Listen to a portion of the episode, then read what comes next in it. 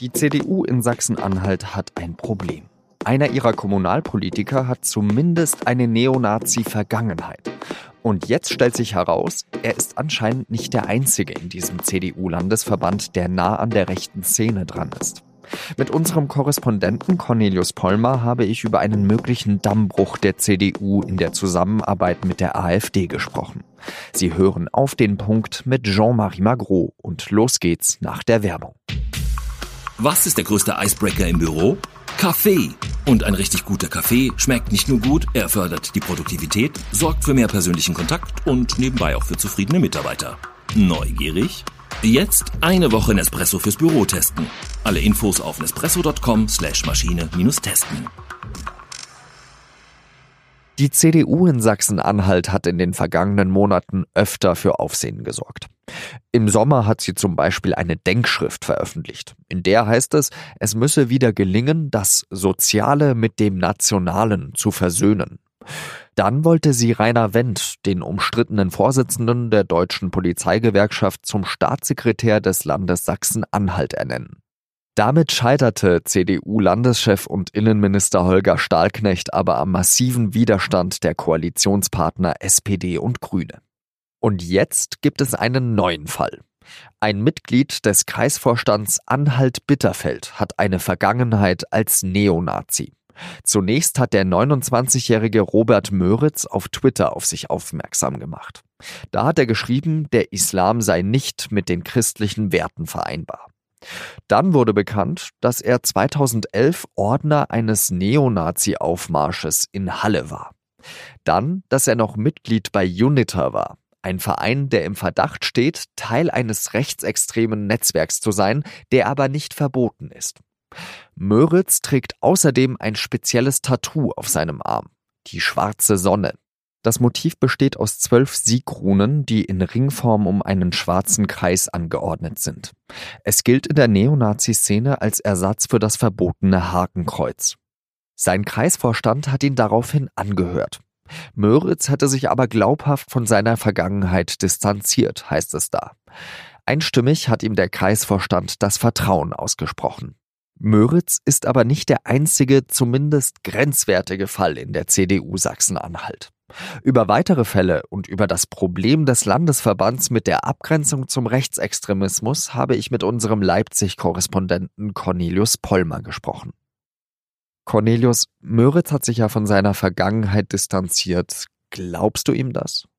Das ist eine Frage, die schwer zu beantworten ist. Ich habe gestern mit David Begrich äh, gesprochen von der Arbeitsstelle Rechtsextremismus beim Verein Miteinander in Sachsen-Anhalt, der sich seit Jahren mit dieser Szene befasst. Und der hat zwei Sachen gesagt, die ich wichtig finde. Das eine ist, jeder, der sich glaubwürdig von dieser Szene lossagt, der hat es verdient, dass man ihm mit Respekt äh, begegnet. Und das ist ja auch der Spin, den die CDU jetzt ein bisschen verbreiten möchte.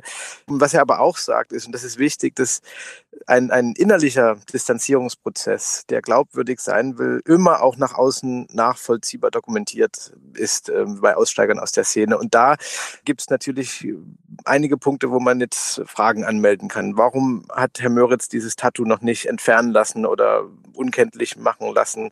Äh, warum tritt er so auf in den sozialen Medien, wie er dort auftritt äh, und verwendet immer noch Kampfbegriffe, um jetzt andere zu diffamieren?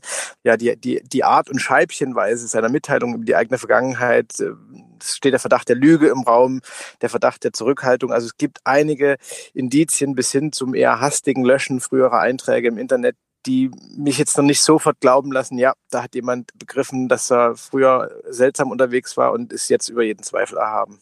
Vor allem kommt es ja einem so vor, dass er jetzt nicht proaktiv an die Öffentlichkeit gegangen ist mit seiner Vergangenheit, sondern dass er eher dazu gezwungen wurde, zu reagieren.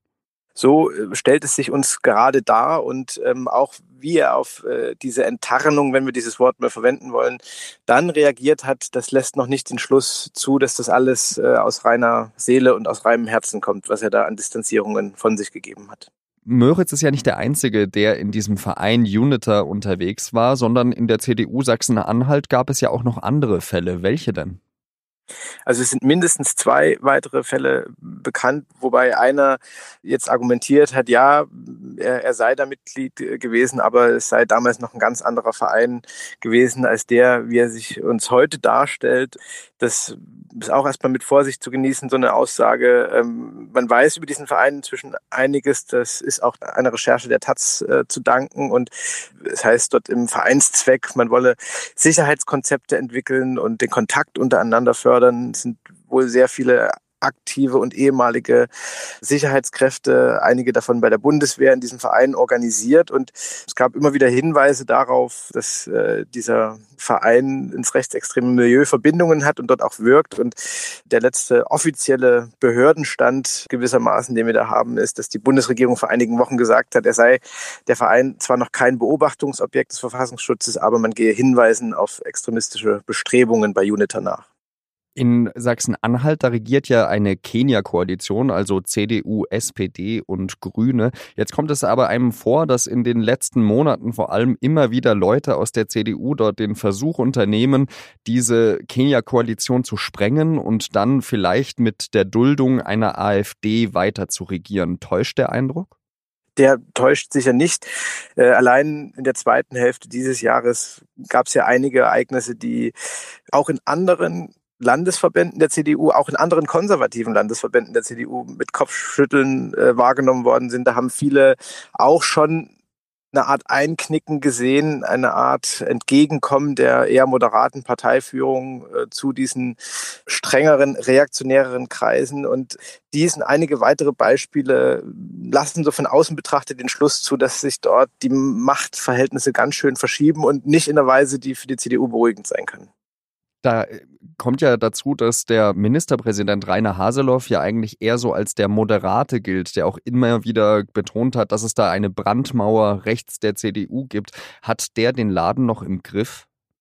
Die zwei wichtigsten Personen der CDU in Sachsen-Anhalt sind äh, eben jener Rainer Haseloff und Holger Stahlknecht, der inzwischen den Parteivorsitz äh, übernommen hat, ähm, der als der kommende starke Mann galt, der auch Innenminister ist in Sachsen-Anhalt. Und mein Eindruck gerade ist, äh, dass sie den Laden nicht mehr wirklich im Griff haben, weil normalerweise funktioniert das in der Politik ja so, dass man äh, Quälgeister, um das saloppe Wort mal zu gebrauchen, einbindet, um sie ruhig zu stellen. Die Frage ist, was das in dem Fall bedeuten kann, wenn Denkschriften mit äh, national und sozialem Vokabular verschickt werden. Und das ist eine schwierige Position, weil einerseits haben Haseloff und auch Stahlknecht, äh, auch wenn er äh, nur als Minister in der Regierung ist, diese moderate, teils progressive Koalition mit Grünen und SPD zu vertreten.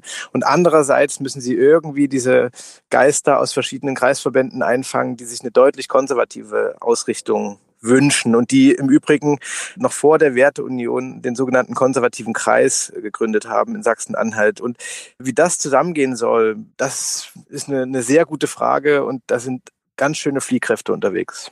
Glaubst du, die Mauer nach rechts bricht dort? Es ist jetzt aus der Echtzeit sehr, sehr schwer zu beobachten oder einzuschätzen, wie weit diese Mauer schon, schon gebröckelt ist.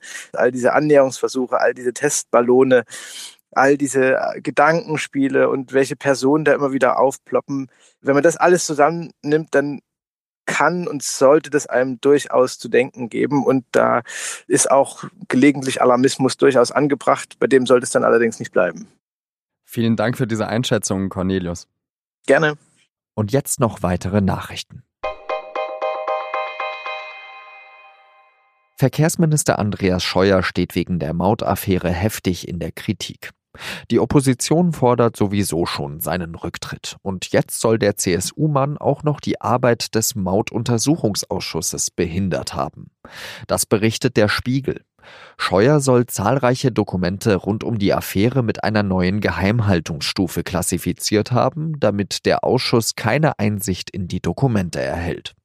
Das Verkehrsministerium weist die Vorwürfe zurück.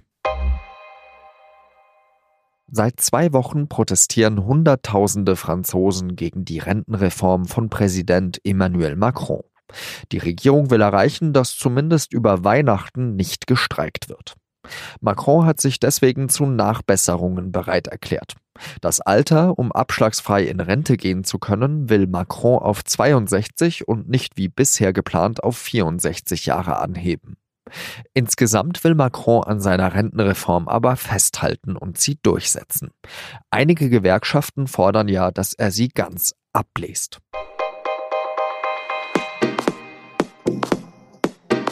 Seit ein paar Jahren mischt Netflix die Welt des Kinos so richtig auf.